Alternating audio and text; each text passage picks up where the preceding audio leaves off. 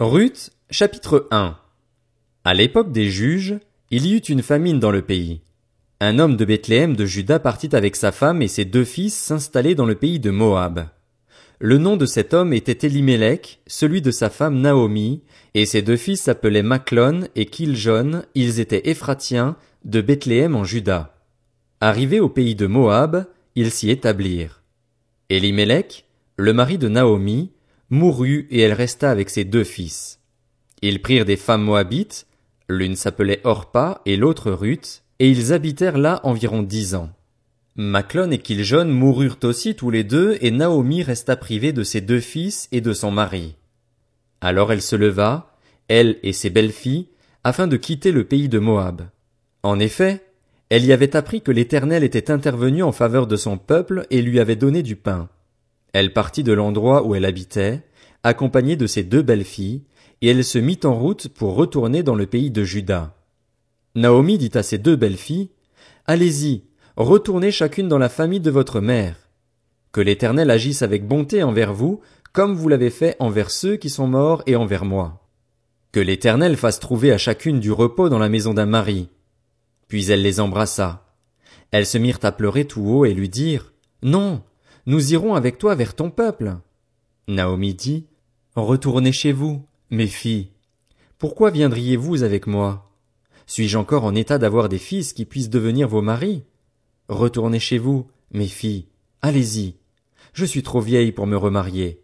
Et même si je disais, j'ai de l'espérance, même si cette nuit j'étais avec un homme et que je mette au monde des fils, attendriez-vous pour cela qu'ils aient grandi?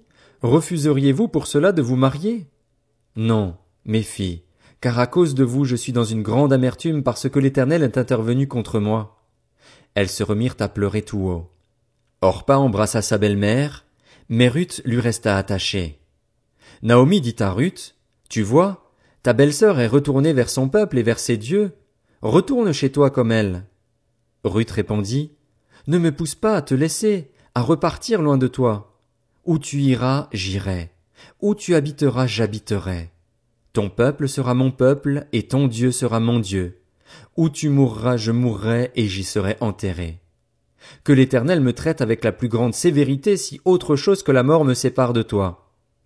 La voyant décidée à l'accompagner, Naomi cessa d'insister auprès d'elle. Elles firent ensemble le voyage jusqu'à leur arrivée à Bethléem. Lorsqu'elles entrèrent dans Bethléem, toute la ville fut dans l'agitation à cause d'elles. Les femmes disaient, est-ce bien Naomi? Elle leur dit, Ne m'appelez pas Naomi, appelez-moi Mara, car le Tout-Puissant m'a rempli d'amertume. J'étais dans l'abondance à mon départ, et l'Éternel me ramène les mains vides.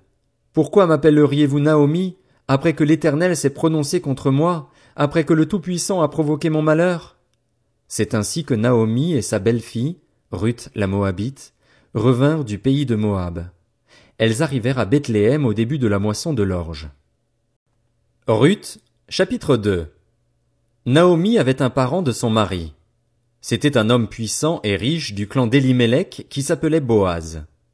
Ruth la Moabite dit à Naomi, Laisse-moi aller ramasser des épis abandonnés dans un champ, derrière celui aux yeux duquel je trouverai grâce.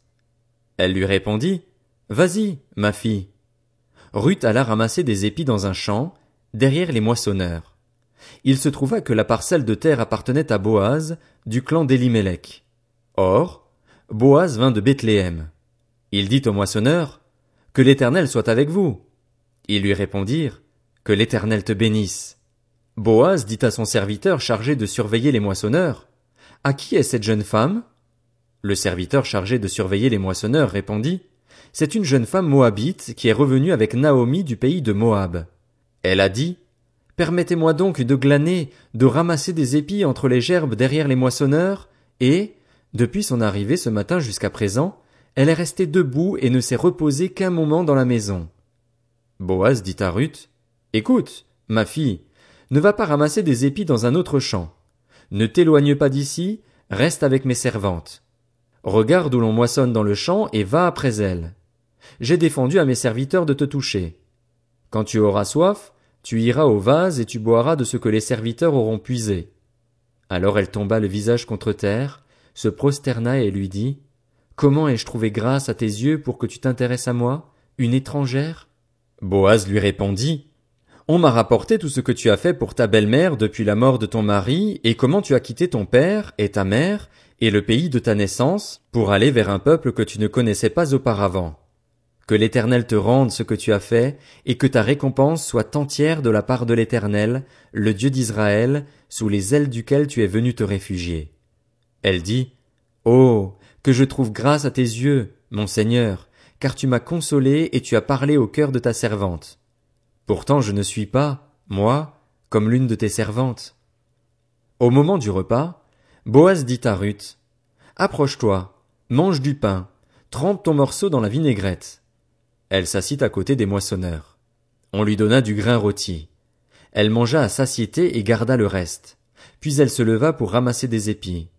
Boaz donna cet ordre à ses serviteurs, qu'elle ramasse aussi des épis entre les gerbes et ne lui faites aucun mal. Vous retirerez même pour elle des gerbes quelques épis que vous la laisserez ramasser sans lui faire de reproches.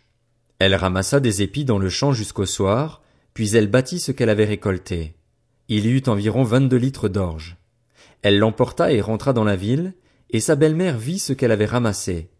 Elle sortit aussi les restes de son repas et les lui donna. Sa belle-mère lui dit, Où as-tu ramassé des épis aujourd'hui? Où as-tu travaillé? Béni soit celui qui s'est intéressé à toi. Ruth raconta à sa belle-mère chez qui elle avait travaillé. L'homme chez qui j'ai travaillé aujourd'hui s'appelle Boaz, dit-elle. Naomi dit à sa belle-fille, Qu'il soit béni de l'Éternel, qui garde sa bonté pour les vivants comme pour les morts. Cet homme nous est proche, lui dit encore Naomi. Il est un de ceux qui ont droit de rachat sur nous. Ruth la Moabite ajouta, Il m'a dit aussi, Reste avec mes serviteurs jusqu'à ce qu'ils aient terminé toute ma moisson. Naomi dit à sa belle-fille Ruth, Il est bon que tu sortes avec ses servantes, ma fille, et qu'on ne te rencontre pas dans un autre champ.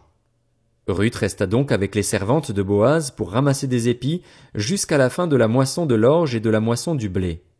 Elle habitait avec sa belle-mère.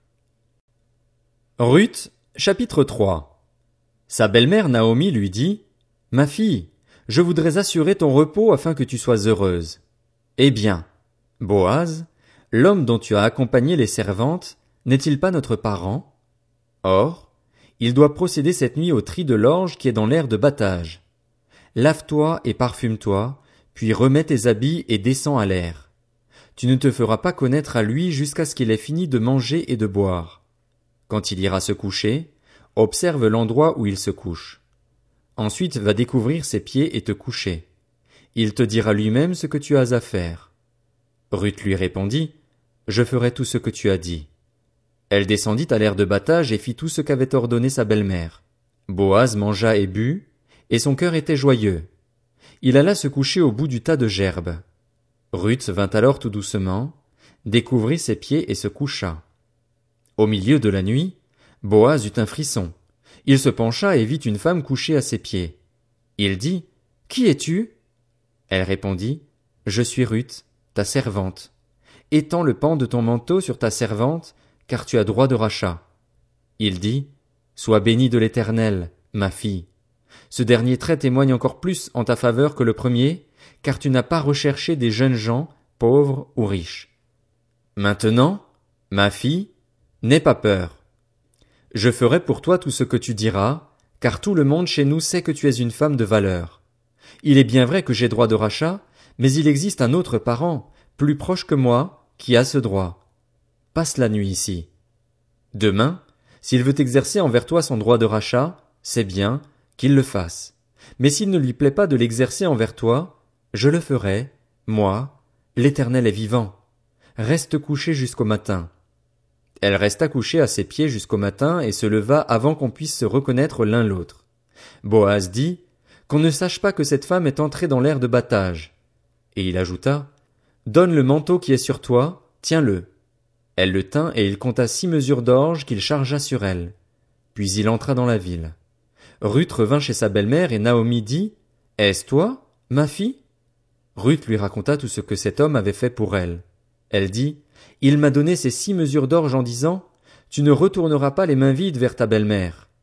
Naomi dit, Ma fille, reste tranquille jusqu'à ce que tu saches comment finira l'affaire, car cet homme ne se donnera pas de repos avant de l'avoir réglé aujourd'hui. Ruth, chapitre 4 Boaz monta à la porte de la ville et s'y arrêta. Or, celui qui avait droit de rachat et dont Boaz avait parlé vint à passer. Boaz lui dit, Approche-toi, assieds-toi ici, toi un tel. Il s'approcha et s'assit. Boaz prit alors dix hommes parmi les anciens de la ville et dit, Asseyez-vous ici. Ils s'assirent. Puis il dit à celui qui avait le droit de rachat, Naomi est revenue du pays de Moab, et elle vend la parcelle de terre qui appartenait à notre frère Elimelech.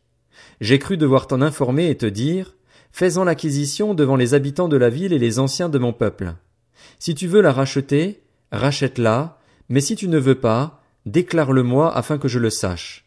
En effet, il n'y a personne avant toi qui ait le droit de rachat et je l'ai après toi. Il répondit, Je la rachèterai. Boaz dit, Le jour où tu achèteras le champ à Naomi, tu l'acquerras aussi de Ruth la Moabite, la femme du défunt, et tu devras maintenir le nom du défunt sur son héritage. Celui qui avait le droit de rachat répondit, Je ne peux pas exercer ce droit de rachat pour mon compte, sinon je détruirais mon héritage. Prends pour toi mon droit de rachat, car je ne peux pas l'exercer. Autrefois en Israël, pour valider toute affaire relative à un rachat ou à un échange, on retirait sa sandale et on la donnait à l'autre. C'était ce geste qui servait d'attestation en Israël. Celui qui avait le droit de rachat dit donc à Boaz, Faisons l'acquisition pour ton compte, et retira sa sandale. Alors Boaz dit aux anciens et à tout le peuple, Vous êtes témoins aujourd'hui que j'ai acquis de la main de Naomi tout ce qui appartenait à Elimelech, à Kiljon et à Maclon, et que j'ai également acquis pour femme Ruth la Moabite, femme de Maclon, pour maintenir le nom du défunt sur son héritage afin qu'il ne disparaisse pas parmi ses frères, ni à la porte de sa ville. Vous en êtes témoins aujourd'hui. Tout le peuple qui était à la porte et les anciens dirent, Nous en sommes témoins, que l'Éternel rende la femme qui entre dans ta famille semblable à Rachel et à Léa, qui ont toutes les deux donné naissance à la communauté d'Israël. Montre ta force dans Ephrata et fais-toi un nom dans Bethléem. Puisse la descendance que l'Éternel te donnait par cette jeune femme faire ressembler ta famille à celle de Péretz, que Tamar a donnée à Judas. Boaz épousa Ruth. Elle devint sa femme et il s'unit à elle. L'Éternel permit à Ruth de devenir enceinte et elle mit au monde un fils. Les femmes dirent à Naomi, Béni soit l'Éternel qui ne t'a pas laissé manquer aujourd'hui d'une personne ayant le droit de rachat. Que son nom soit célébré en Israël. Cet enfant sera ton réconfort et le soutien de ta vieillesse, car ta belle-fille qui t'aime l'a mise au monde, elle qui vaut mieux pour toi que sept fils. Naomi prit l'enfant, le serra sur sa poitrine et l'éleva. Les voisines lui donnèrent un nom en disant, un fils est né à Naomi, et elles l'appelèrent Obed. Ce fut le père d'Isaïe, père de David. Voici la lignée de Péretz. Péretz eut pour fils Etzron, Etzron eut Ram, Ram eut Aminadab, Aminadab eut pour fils Nakshon, Nakshon eut Salmon, Salmon eut pour fils Boaz, Boaz eut Obed, Obed eut pour fils Isaïe, et Isaïe eut David.